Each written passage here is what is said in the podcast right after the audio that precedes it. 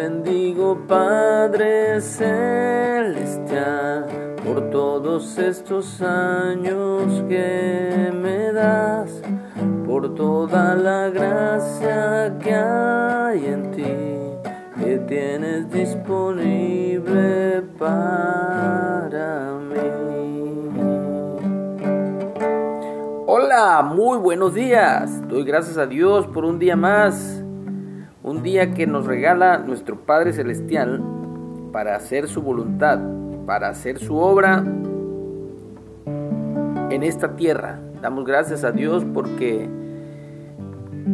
Él ha traído a nuestras vidas el gozo de la salvación. Nos ha traído la paz que sobrepasa todo entendimiento y nos ha traído ese amor que permanece para siempre. Así que démosle gracias siempre a Dios por todo lo que Él ha hecho, por todo lo que hace, por todo lo que hará. Estamos en la lectura del Evangelio de Mateo. Vamos eh, el día de hoy a leer la regla de oro, Mateo 7, versículo 12. Está bien cortito, dice la regla de oro, haz a los demás todo lo que quieras que te hagan a ti. Esa es la esencia de todo lo que se enseña en la ley y en los profetas. Voy a volverlo a repetir porque está muy cortito hasta de memoria, no los podemos aprender. Haz a los demás todo lo que quieras que te hagan a ti. Esa es la esencia de todo lo que se enseña en la ley y en los profetas. Así que aprendemos en la palabra de Dios la instrucción dada por nuestro Creador, por nuestro Padre, en que debemos de tratar a los demás como queremos que nos traten a nosotros.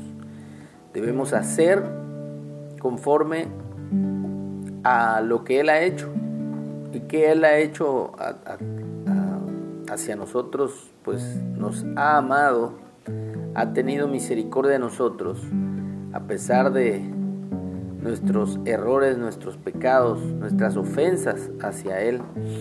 Y Él ha sido bueno, Él ha sido misericordioso, clemente. Como dice la Escritura, lento para la ira y grande en misericordia. Así que eso es lo que tenemos que practicar pedirle a Dios que sea Él en nosotros, transformando nuestro carácter a su imagen de amor y hacer a todos los demás lo que queramos que hagan con nosotros. Así que si queremos eh, que la gente sea atenta con nosotros, así debemos ser. Si queremos que la gente sea servicial con nosotros, así también nosotros debemos ser. Y bueno, esa es la esencia, dice, de todo lo que se enseña en la ley y en los profetas. Así que un aplauso para Ricardo Arjona, que lo resumió en una canción diciendo, hermano, ¿qué hace leyendo la Biblia todo el día?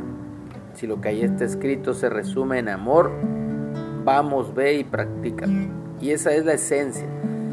Obviamente necesitamos leer la escritura porque es alimento a nuestro espíritu, a nuestra mente, a nuestra alma. Así que, pero hay que practicarla. Eso es el mandato de parte de Jesús, practicarla.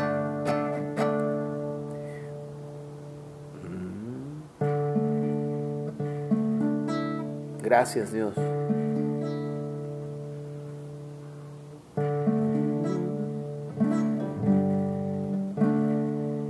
Tengamos un excelente día, que tengamos un día bendecido y para bendecir a los demás. Te bendigo Padre Celestial por todos esos años que me das, por toda la gracia que hay en ti, que tienes disponible para mí.